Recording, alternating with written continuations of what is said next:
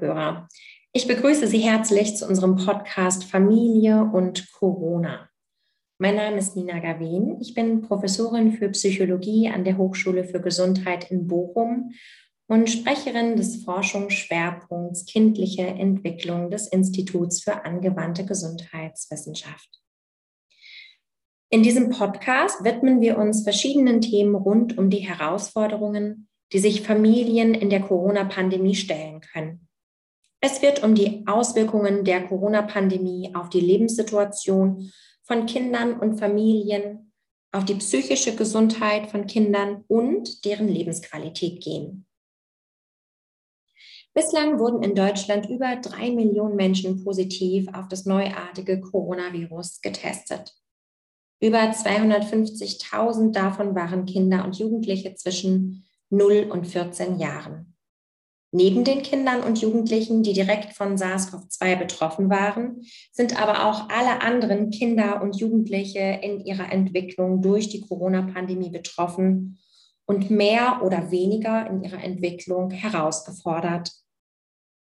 Seit über einem Jahr bestehen mit zwischenzeitlichen Lockerungen, Kontaktbeschränkungen, Einschränkungen des Freizeitlebens, Schul- und Kita-Schließungen, Distanz- oder Wechselunterricht, Lebensbedingungen unter Hygiene- oder sogar Quarantänemaßnahmen, die das Leben von Kindern auf der ganzen Welt erheblich verändert haben.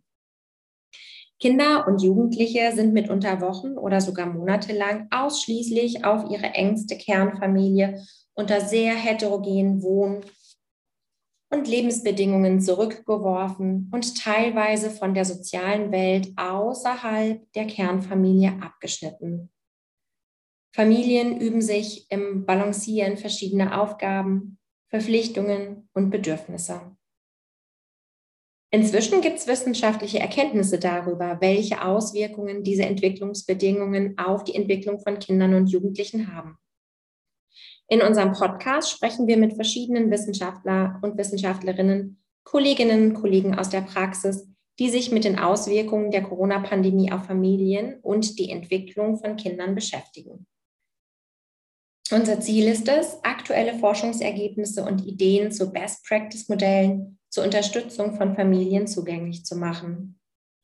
Unser Podcast richtet sich gleichermaßen an Multiplikatorinnen, und Multiplikatoren aus den Bereichen der Kinderpsychologie, Pädiatrie, Kinder- und Jugendhilfe, der frühen Hilfen und dem Kinderschutz, Kolleginnen und Kollegen aus Kitas, Schulen, den Gesundheitsfachberufen und therapeutischen Kontexten.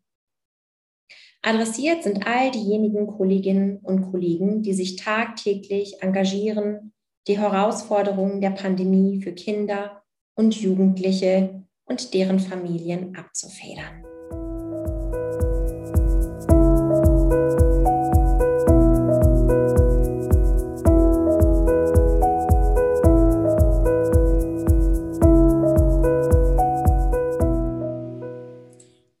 In der ersten Folge des Podcasts spreche ich mit Professor Dr. Dominik Schneider über die Symptome und den Verlauf von Covid-19 im Kindesalter. Professor Schneider ist Leiter der Dortmunder Klinik für Kinder- und Jugendmedizin und Sprecher des Konvents für fachliche Zusammenarbeit und Mitglied des geschäftsführenden Vorstands der Deutschen Gesellschaft für Kinder- und Jugendmedizin. Er hat sich in den letzten Monaten stark für das Thema der sicheren Schulöffnung eingesetzt, über das wir im Verlauf auch noch sprechen werden, und arbeitet aktuell als Vertreter der DGKJ an einem Survey zur Nachverfolgung von Kindern mit Covid mit. Guten Tag, Herr Schneider. Vielen Dank, dass Sie sich die Zeit nehmen. ja, hallo Frau Gavin. Freut mich, Sie zu sehen und zu sprechen.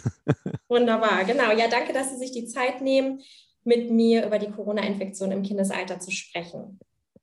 Zu Beginn würde ich mit Ihnen ganz gern einmal einen Blick zurückwerfen in den Februar, März 2020.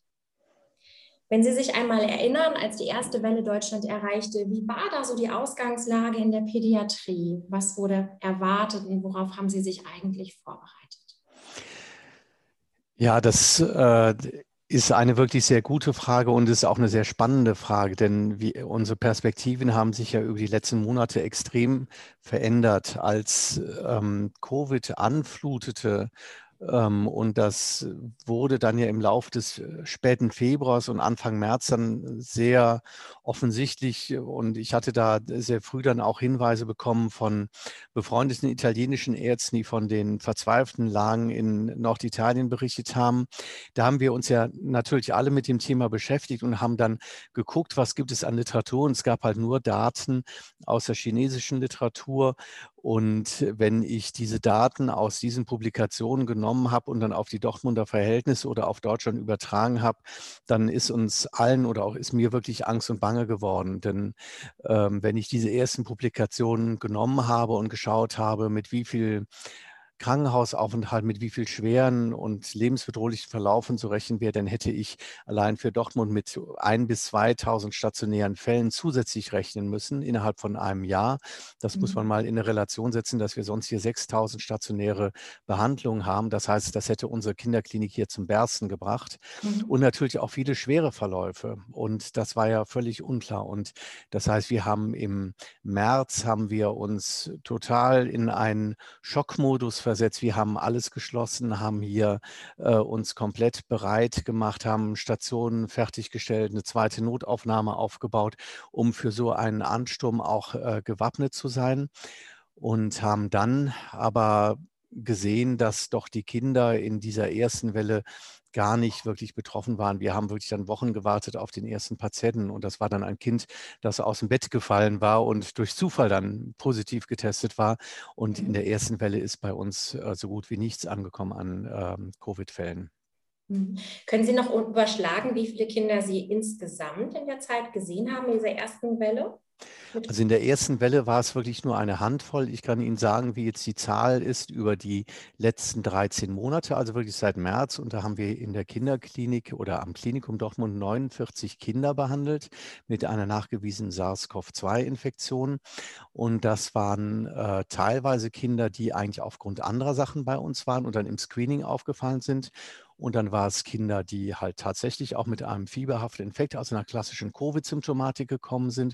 Mhm. Und dann gibt es äh, Kinder, die dann eigentlich so mit Folgeerkrankungen gekommen sind, über die wir dann sicherlich ja gleich auch nochmal sprechen werden. Mhm. Und wie ging es den Kindern so ähm, in der Regel? Also Sie sagten 49 Kinder haben Sie circa gesehen. Ja, es gab einige Kinder, die das wirklich quasi nur als äh, Nebenbefund hatten. Wie gesagt, unser berühmter erster Patient, der aus dem Bett gefallen ist. Mhm. Übrigens, weil seine beiden Eltern Covid-krank waren und im Bett lagen und nicht aufs Kind aufpassen konnten. Also das war schon für uns eine äh, besondere Komponente. Aber wir haben dann schon einige Kinder gesehen, die doch wirklich mit einem schweren fieberhaften Infekt kamen.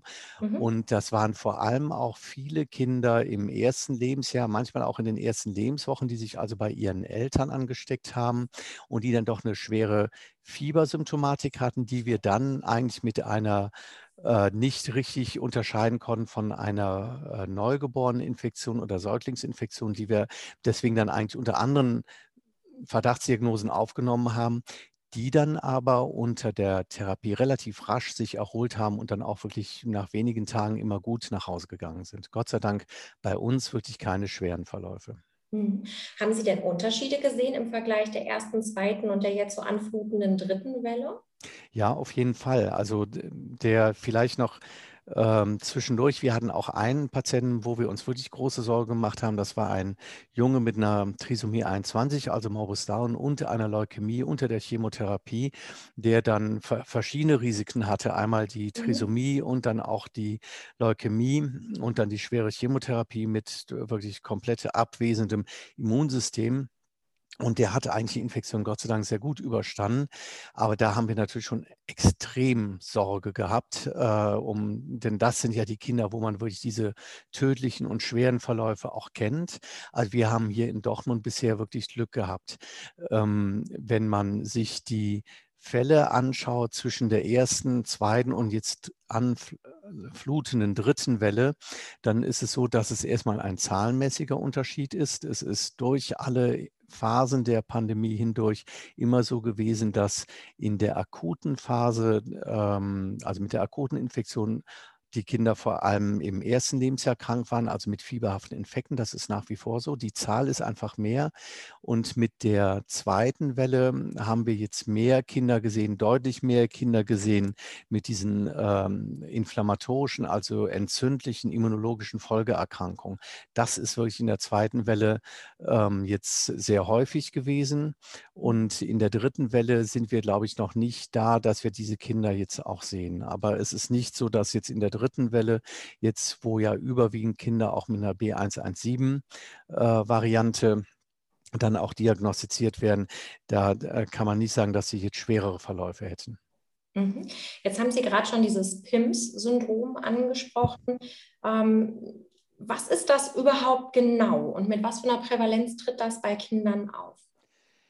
Ja, also diese, diese entzündlichen Folgereaktionen, die, ähm, die sind ein Phänomen, das jetzt für die Kinder recht spezifisch ist. Und wenn man sich mal den Ablauf ähm, der Auseinandersetzung des Körpers äh, mit dem Virus auseinandersetzt, dann gibt es ja verschiedene Phasen. Einmal die akute Infektion, also am Anfang, wo dann Fieber und halt typischerweise Atemwegs- oder Magen-Darm-Trakt-Symptome dazukommen, also Husten, äh, Durchfallsymptomatik und dann ist so eine gewisse Ruhephase und dann gibt es einige Kinder, die danach in der Abwehr des Virus so eine überschießende Reaktion haben.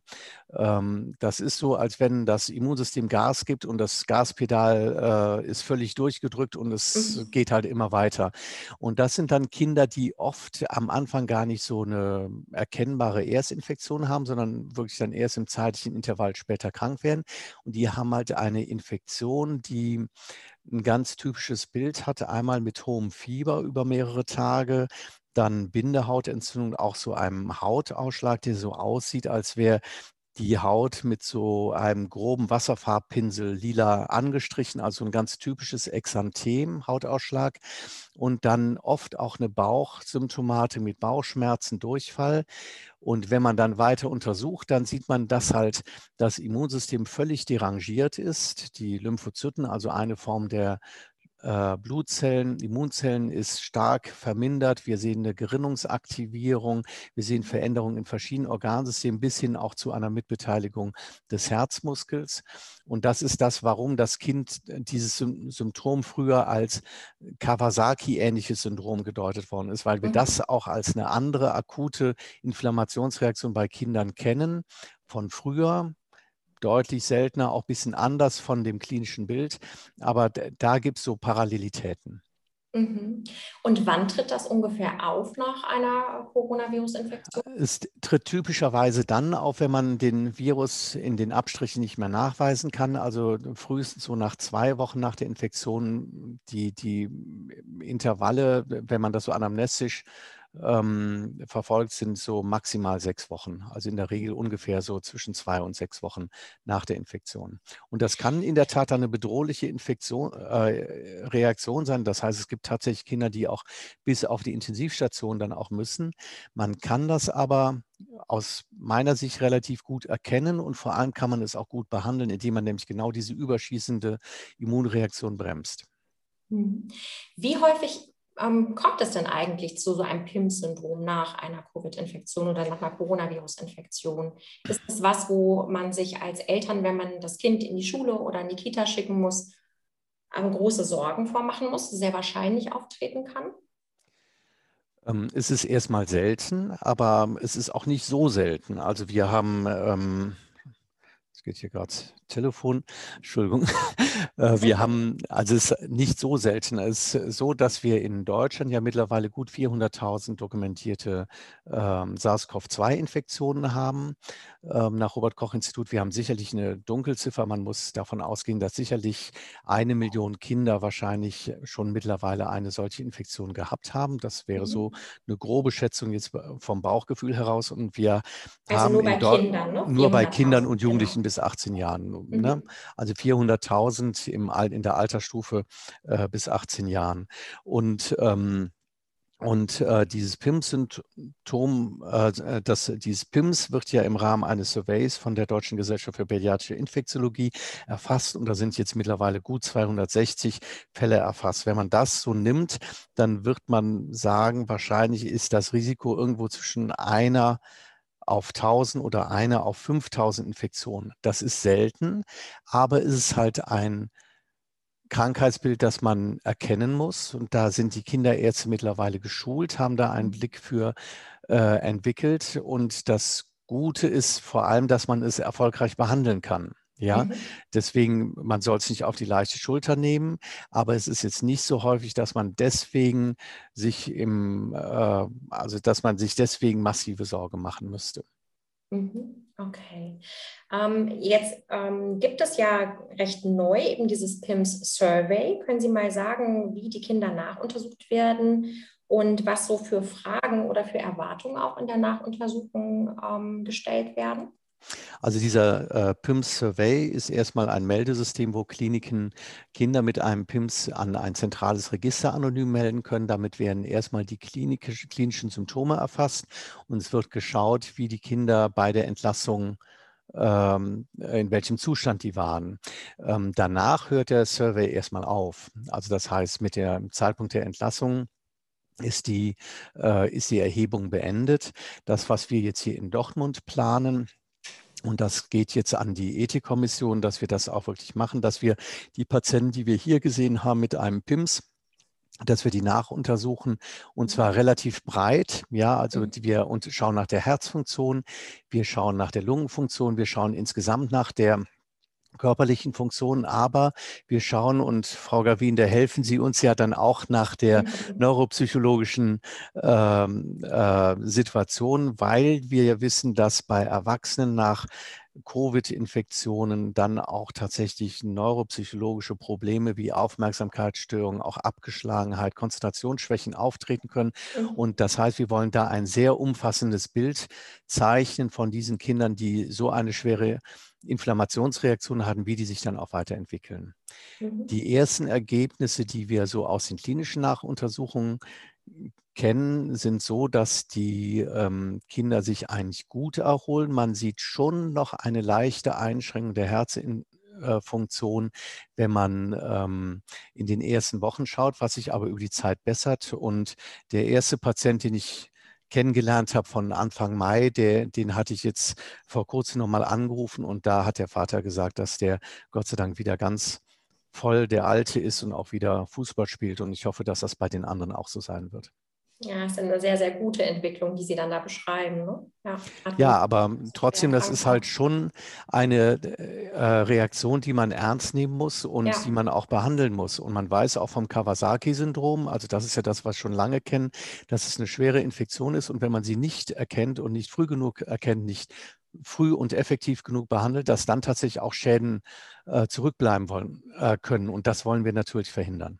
Ja, vielleicht, wenn Sie das jetzt nochmal so deutlich sagen, könnten Sie nochmal sagen, worauf genau müssten Eltern denn achten? Also wann sind Eltern, ähm, sollten Eltern alarmiert sein oder auch Multiplikatoren, Erzieher, äh, Lehrer ähm, alarmiert sein im Verlauf, wenn es einem Kind schlecht geht?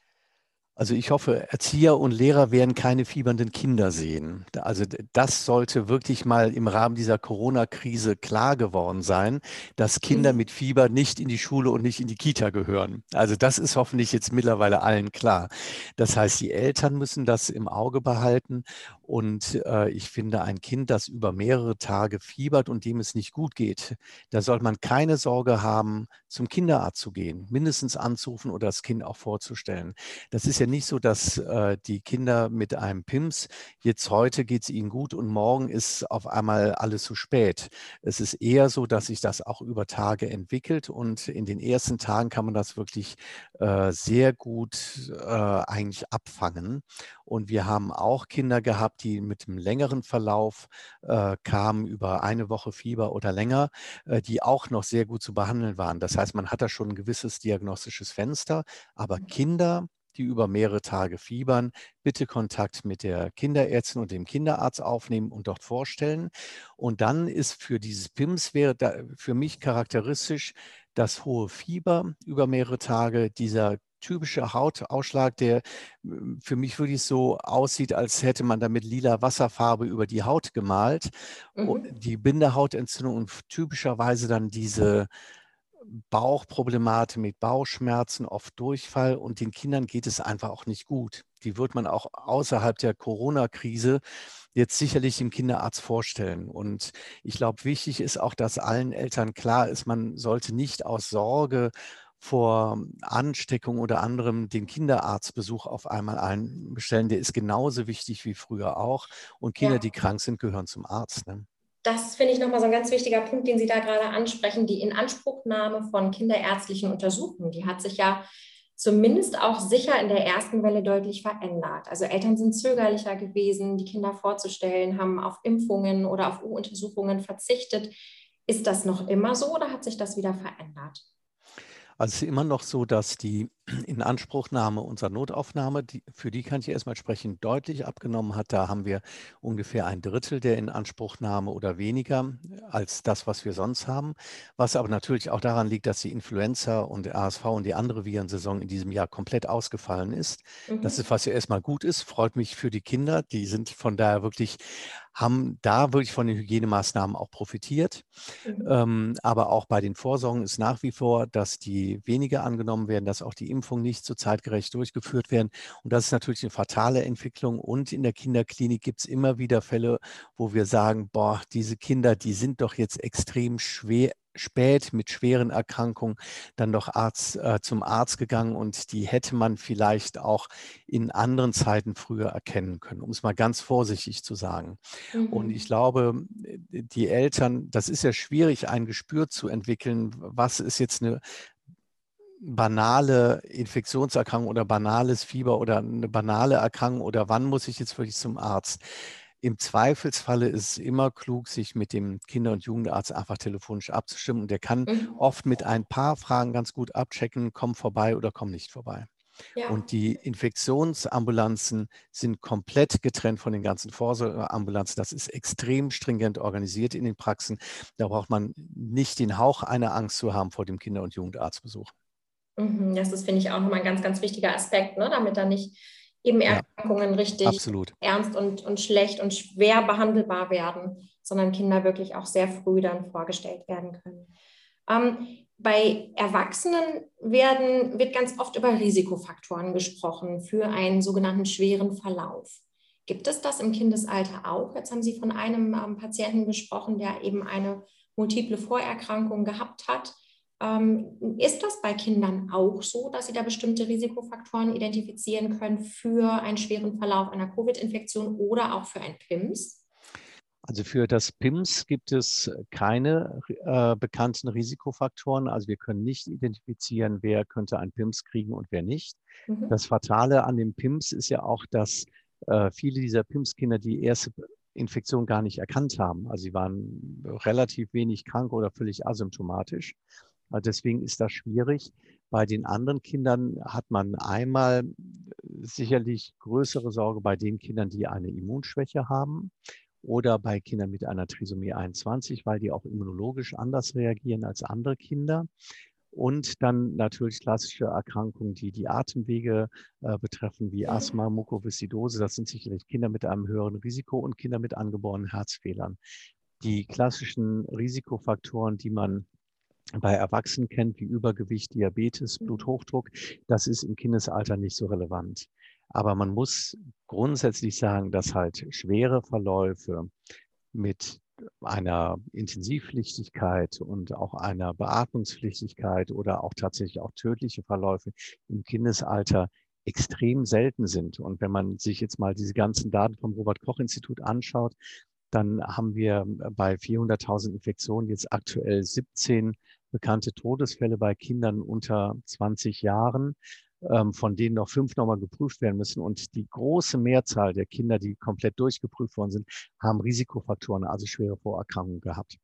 Mhm. Das heißt, das fällt nicht aus dem heiteren Himmel, aber es gibt natürlich viele, viele Kinder, die solche Risikofaktoren haben. Allein 2000 Kinder unter Chemotherapie jedes Jahr mit neuen Krebserkrankungen.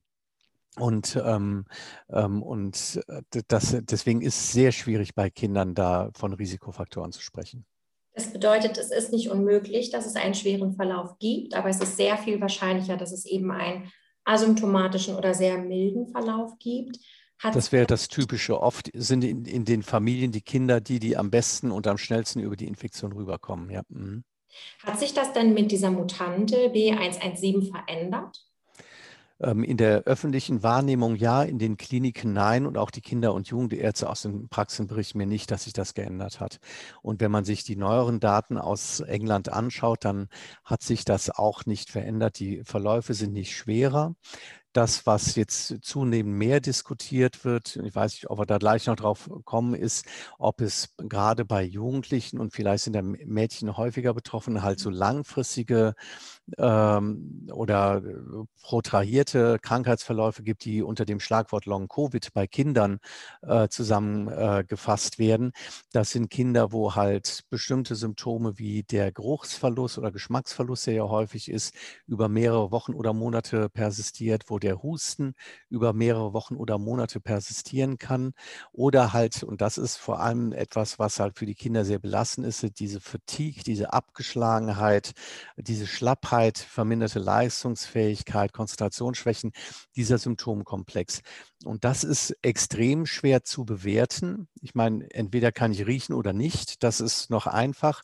Oder ich mhm. habe Husten, ja oder nein. Aber dieser ganze Symptomkomplex um diese Fatigue, Konzentrationsstörungen sind halt sehr schwer zu validieren, weil natürlich auch andere Belastungsfaktoren, Stressoren, wie ist die Schulsituation, wie ist die Familiensituation und so, mhm. auch da reinspielen. Und es gibt in einigen Studien auch tatsächlich auch Berichte, dass auch ähm, ohne eine Covid-Erkrankung auch solche Symptome wie Fatigue, Abgeschlagenheit, Konzentrationsstörungen jetzt auch häufiger äh, vorkommen. Und deswegen mhm. ist das sehr schwer zu validieren. Und deswegen hat jetzt die Deutsche Gesellschaft für Pädiatrische Infektiologie gerade diese Woche ein Survey auch geöffnet, um mhm. Kinder mit solchen Long-Covid-Symptomen auch zu erfassen, um das Krankheitsbild besser zu besser fassen zu und ja. besser mhm. zu verstehen, besser beschreiben zu können, Gespür zu kriegen, wie häufig das eigentlich ist. Mhm. Ja, sicherlich auch nochmal ein ganz wichtiger Aspekt, auch die begleitenden Stressoren in den Familiensituationen anzuschauen. Also elterliche Belastung, Belastung der Kinder, ähm, Folgen auch der ja, sozialen Isolation und des Lockdowns. Da werden wir auf jeden Fall auch noch weiter drüber sprechen. Mich würde interessieren, jetzt haben wir so ein bisschen in, den, in diese Anfangsphase geschaut. Äh, was war so die Erwartung? Was war vielleicht auch so die Befürchtung ähm, vor einem Jahr? Haben uns dann ähm, dem Störungsbild oder dem Krankheitsbild genähert. Wenn Sie jetzt nochmal versuchen würden, so ein Resümee oder einen Rückblick auf dieses Jahr zu werfen, würden Sie sagen, die Arbeit ja, ganz sicher hat die Arbeit mit Corona-Patienten auch die Arbeit in der Kinderklinik verändert. Aber wie hat so die Arbeit, wie, wie hat sich die Arbeit, ähm, die praktische Arbeit, die alltägliche Arbeit in der Kinderklinik verändert? Also ich fange erstmal mit meiner persönlichen ähm, äh, persönlichen Arbeitssituation an. Ähm, Covid ist wirklich das bestimmende Thema. Ja, mhm. immer wieder in den Diskussionen, in den Gesprächen mit den Eltern, äh, in Gesprächen mit den Mitarbeitern, aber auch in dem, wo man jetzt guckt, was lese ich denn abends jetzt an Fachliteratur, wo schaue ich jetzt nach neuen Papern. Ich habe mein mhm. eigenes Themengebiet Kinderonkologie ein bisschen vernachlässigt in den nächsten Wochen, weil, in den letzten Monaten, weil einfach Covid das alles so überdeckt hat. Und das geht, glaube ich, mhm. vielen so. Mhm. Ähm, in den Kliniken ist es so, dass wir äh, ist, äh, dass wir deutlich leerer sind. Wir haben halt diese Infektfälle jetzt nicht gehabt, was uns aber auch eigentlich sehr schön ermöglicht, dass wir gerade die Kinder, die wir mit schweren und chronischen Erkrankungen haben, dass wir die jetzt wirklich sehr gut und auch ungestört durch diese ganzen äh, Infektionserkrankungen sehr gut betreuen können. Das erlebe ich erstmal sehr positiv. Also ich glaube, dass unsere äh, chronischen Patienten durchaus davon profitiert haben ähm, in der Betreuung hier, aber natürlich für alle Eltern, die Kinder haben mit chronischen Erkrankungen, schwebt äh, dieses Damoklesschwert einer Covid-Infektion über mhm. ihnen und da ist sehr viel Verunsicherung und mhm. wir sind froh, dass es jetzt losgeht mit den Impfangeboten. Wir versuchen jetzt auch gerade für die Eltern von chronisch kranken Kindern dann auch jetzt Impfungen zu organisieren, entweder über die äh, Impfzentren oder über die Praxen. Also das ist für die Eltern eine extreme Belastung. Für unseren Arbeitsablauf ist es so, dass wir alle unsere Besprechungen nur noch virtuell machen, also eine Klinikbesprechung, wo alle Assistenzärzte und Oberärzte zusammenkommen. Die läuft nur noch am Bildschirm, was wirklich auch nach schade einem ist. Jahr immer noch. Obwohl wir alle geimpft sind, immer mhm. noch. Ja, einfach weil wir da uns in der Verantwortung sehen, dass wir nicht den kleinsten Ausbruch und auch keine Weitergabe von auch nur einem Viruspartikel an unsere ähm, Patienten auch äh, haben wollen. Und ähm, was ich eigentlich noch mit am schmerzhaftesten finde, ist, dass halt die Interaktion mit den Kindern gerade mit den kleinen Kindern durch äh, die Maske im Gesicht halt extrem gestört ist. Also gerade wenn man ähm, versucht, äh, kleine Kinder, Säuglinge zu untersuchen, diese Gesicht-zu-Gesicht-Interaktion, die ist durch, den, äh, durch die äh, FFP2-Maske im Gesicht einfach extrem gestört. Und es ist andererseits wieder schön zu sehen, wie äh, normal die Kinder damit umgehen. Ja, also ich hoffe, die haben jetzt nicht mehr Angst vor mir, aber es ist natürlich schon echt ein ganz anderes Arbeiten und alles steht unter diesem großen Schatten des äh, Coronavirus, Hygienemaßnahmen und Ähnlichem. Und ich erlebe vor allem halt sehr viel Sorge bei den Eltern. Mhm. Die sich dann wahrscheinlich eben auch wieder darin äußert, dass einige Eltern tatsächlich einfach gar nicht den Weg in die Klinik suchen oder finden. Ja, einmal das, aber es, es, ist natürlich auch so, dass wir auch strengere Besucherregelungen haben. Wir ja. sind ja eigentlich hier eine offene Kinderklinik. Wenn Kinder mhm. bei uns in der Klinik sind, freue ich mich, wenn deren Freunde zu Besuch kommen können. Das ist eigentlich so, wie wir normal ticken. Ne? Also wenn ich ein, ein Kind habe, das jetzt mit einer Leukämie bei uns in der Behandlung ist, über ein halbes Jahr immer wieder in der Klinik ist, dann freue ich mich, wenn die Freunde vorbeikommen können und das Kind ja. bisschen am normalen Leben teilhaben kann. Und das ist jetzt ja total total streng geregelt. Nicht mal die Großeltern dürfen vorbeikommen. Und das sind eigentlich Sachen, die, wo ich wirklich hoffe, dass wir das bald überwinden können, weil das ja nochmal eine zusätzliche Verarmung für diese schwer betroffenen Kinder bedeutet. Auf der anderen Seite, dadurch, dass es jetzt halt äh, die Schulen digitaler geworden sind, haben wir auch Kinder, die halt von Krankenbett aus auch jetzt am Unterricht auf einmal teilnehmen können. Das, was wir zehn Jahre lang nicht auf die Beine stellen konnten, das funktioniert auf einmal. Mhm. Äh, das heißt, es gibt auch wieder positive Aspekte, aber insgesamt ist, ist halt wirklich Corona auch in der Kinderklinik und sicherlich auch in Kinderarztpraxen einfach im Moment das alles dominierende Thema. Ja, wenn wir mal so einen Blick wagen in so eine postpandemische Zukunft, also wir hoffen ja irgendwie, dass äh, die gar nicht so ganz weit entfernt sein mag, wenn auch die Impfprozesse äh, weiter gut voranschreiten werden. Ähm, angenommen, ja, die Pandemie wäre vorbei. Was denken Sie, woran würden Sie das merken, wenn Sie so durch Ihre Kinderklinik laufen würden? ich würde wieder Leuten ins Gesicht sehen können. Das fände ich, ich gut. Aber ähm, es ist, man muss sich ja immer wieder vor Augen führen, wir sind in einer extrem privilegierten Situation, dass wir innerhalb von einem Jahr einen Impfstoff haben.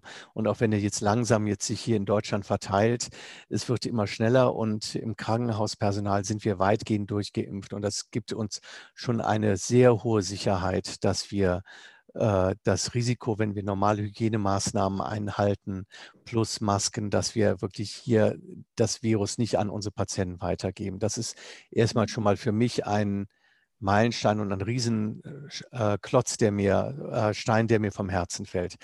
Ähm, ich würde mir freuen, ich würde mich freuen, wenn wir die Eltern äh, schneller geimpft bekämen. Ich würde mich auch freuen, wenn die Impfstudien bei den Kindern jetzt schnell vorangebracht würden, sodass wir dann hoffentlich auch im, äh, zum Herbst hin dann auch für die Kinder eine höhere Normalität erreichen können, für Schule, Alltag, aber auch dann natürlich hier in der äh, Kinderklinik. Und äh, ich glaube, wir werden es vor allem daran erkennen, dass wir äh, uns nicht mehr nur noch mit Masken ins Gesicht gucken. Und vielleicht auch wieder feiern. ja, auch das. Ja. Genau, ein Sommerfest, eine Weihnachtsfeier, also diese ja. Dinge, auf die man natürlich auch verzichtet hat in der ganzen Zeit. Ne? Und wenn Sie überlegen, was Sie mitnehmen würden aus dieser Zeit, da haben Sie gerade schon diese digitalen Konzepte angesprochen, die es auch zum Beispiel Kindern, die lange in der Klinik liegen, ermöglichen, an der ähm, schulischen Bildung teilzunehmen. Gibt es noch was anderes, was Sie gerne mitnehmen würden aus dieser Zeit? Also diese digitalen Konzepte sind in der Tat äh, wirklich super für die Schüler. Für den Ablauf in der Klinik ist halt so, dass wir viele Konferenzen jetzt digitalisiert haben und dadurch ist es für uns leichter geworden, auch Experten von außerhalb mit in die Diskussion einzubinden. Das empfinde ich sehr positiv. Wir haben auch ganz gute Fortbildungsformate, die wir auch jetzt in digitaler Form anbieten können. Auch das ist ein äh, großer Fortschritt. Ähm, ich glaube, wir werden alle gelernt haben, noch behutsamer im klinischen Umgang auch umzugehen. Ich glaube, wir haben alle ein schärferes Hygienebewusstsein und wir müssen uns ja immer vor Augen halten, dass ja vieles der in der Pädiatrie Infektionsmedizin ist. Wenn Corona vorbei ist, wird die nächste Influenza kommen. Und es gibt einige Viren, die für die Kinder wesentlich gefährlicher sind als Corona. Ne? Also Influenza, RSV, das sind mhm. wirklich Viren, die die Kinder sehr krank machen. Und, ähm, und wir werden von diesen Hygienekonzepten, die wir gelernt haben, auch profitieren, wenn wir äh, diese Erkrankung behandeln. Ja, vielen Dank, Herr Schneider, für die Einblicke und das Gespräch. Und vielen Dank, liebe Zuhör Zuhörerinnen und Zuhörer, für die Aufmerksamkeit. Und ich habe gedacht, wenn es Fragen gibt, auch zu den Themen, ähm, dann gibt es sicherlich die Möglichkeit, auch Sie oder mich per Mail zu erreichen. Und dann können wir gegebenenfalls auch Fragen beantworten. Vielen Dank. Ja, vielen Dank. Tschüss.